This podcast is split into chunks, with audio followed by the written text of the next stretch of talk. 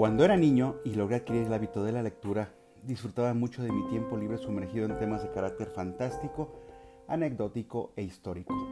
Acompáñame una vez más por un viaje a través de los capítulos y episodios más representativos de esos tiempos, que incluso hasta el día de hoy forman parte de mi diario personal y continúan indelebles en mi memoria como la primera vez que tuve conocimiento de cada uno de ellos.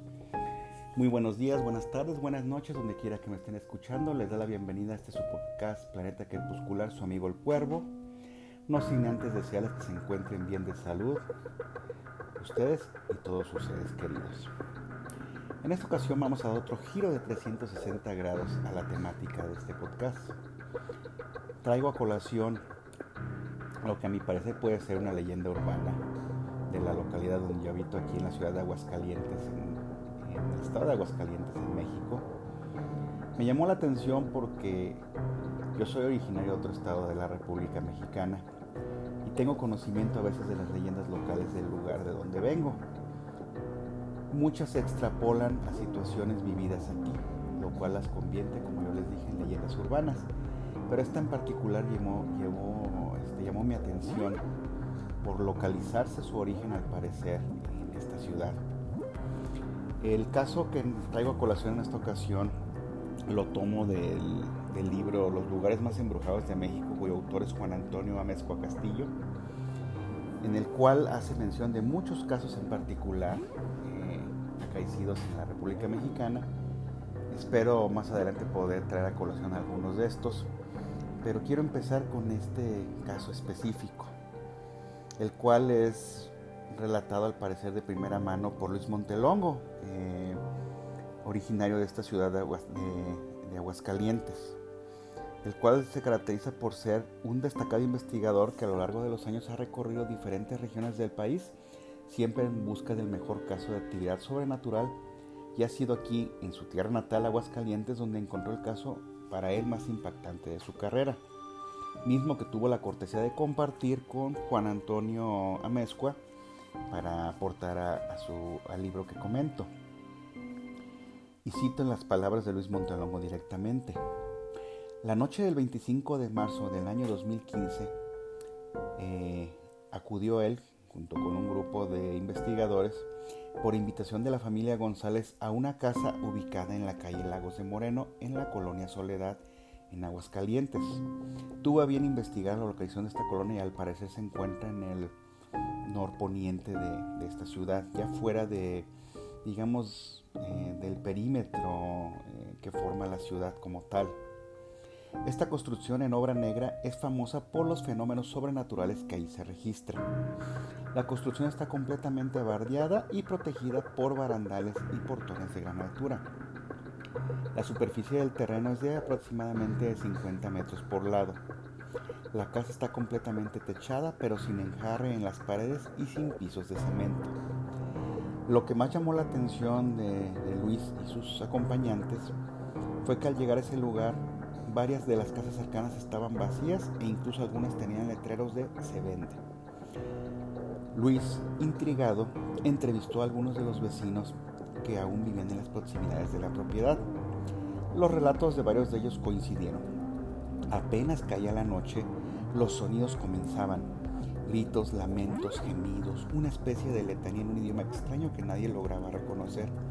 Y quizá lo peor del caso, la figura al parecer de un monje que recorría esa casa en obra negra y varias de las casas cercanas justo las que estaban vacías.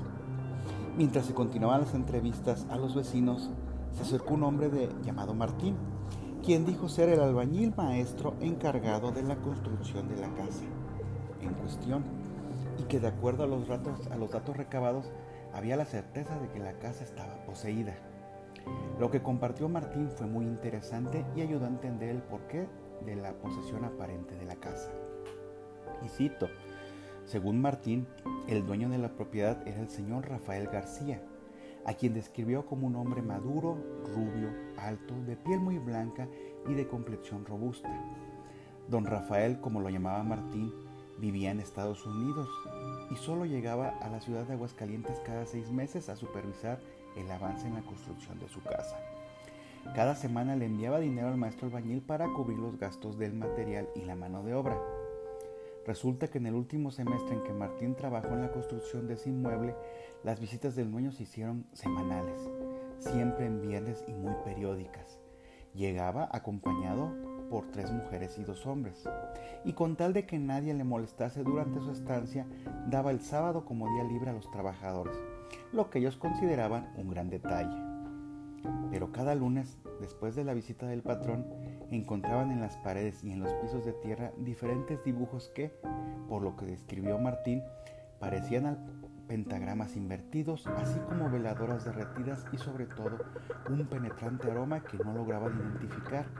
El aroma este era tan desagradable que los empleados debían esperar un rato antes de poder entrar a trabajar. Pues resulta que con el pasar del tiempo, en su última visita a la propiedad, Don Rafael le hizo una pregunta a Martín que lo desconcertó un poco. Y cito, le dijo, Martín, ¿crees en el diablo? Entonces Martín contestó que sí y el señor se echó a reír y le pidió inmediatamente que se fuera. A partir de ahí algo en él cambió ese día, como si hubiera sido algo desde adentro, dijo Martín. Intrigado, Martín, posteriormente, la X ya estaba camino a su casa pero notó que había dejado su reloj en la construcción, un regalo de bodas de su esposa. Entonces él consideró que debía regresar por él, si no, hasta el lunes podría recuperarlo y eso ocasionaría que no se salvase de la furia de su mujer. Y era noche cuando llegó a la construcción. Estaba por entrar cuando notó el cintilar de unas luces dentro de lo que sería la casa. Se detuvo y de manera cuidadosa espió desde lejos y vio a seis personas con túnicas y capuchas moviéndose en círculo tomados de la mano. Mascullaban algo que obviamente no lograba entender ni sabía si se trataba de algún otro idioma. Entonces Martín se dejó dominar por el miedo y decidió marcharse sin su preciada posesión, su reloj. Martín y los demás albañiles entonces regresaron el lunes al trabajo y encontraron lo mismo de siempre dibujos en las paredes, estrellas encerradas en círculos y algunos objetos que no logró identificar, pero que decidió guardar por si su patrón los pedía. El viernes de esa semana, don Rafael no llegó a la hora acostumbrada y Martín decidió llamarlo para saber de él. Le contestó una mujer y en un pésimo español le dijo que Rafael había muerto. La noticia tomó absolutamente desprevenido a Martín, quien, Subsecuentemente, ante la falta de recursos, decidió dar por detenida la obra. Pocos días después de suspendida esta, en la colonia se desató una serie de robos a casas habitación. Entonces Martín decidió ir a cuidar la casa y los diferentes objetos que en ella había, principalmente herramientas y material para construcción, pues temía que si se las cosas alguien pudiera hacerlo responsable a él. Una de esas noches se fue la luz en toda la colonia, comenta Martín, Llegó a la casa alumbrándonos con una lámpara de mano. Al entrar, justo en la misma habitación donde vio por última vez a don Rafael, sintió un frío que le heló hasta los huesos. Por un momento fue incapaz de moverse. Inexplicablemente la lámpara se apagó y así, en completa oscuridad, vio una silueta alta con unos ojos incandescentes que lo miraban. El estado de parálisis causado por la impresión le duró apenas unos segundos que para él fueron eternidad. En cuanto a las piernas le respondieron, salió corriendo tan rápido como pudo. No sale sobra, no sale, no basta comentar y sobra que el albañil jamás volvió a entrar a la casa. A veces por necesidad pasaba cerca de ella y el recuerdo lo aterraba. Pronto, el rumor de que en esa casa abandonada se aparecía el diablo se extendió por toda la ciudad.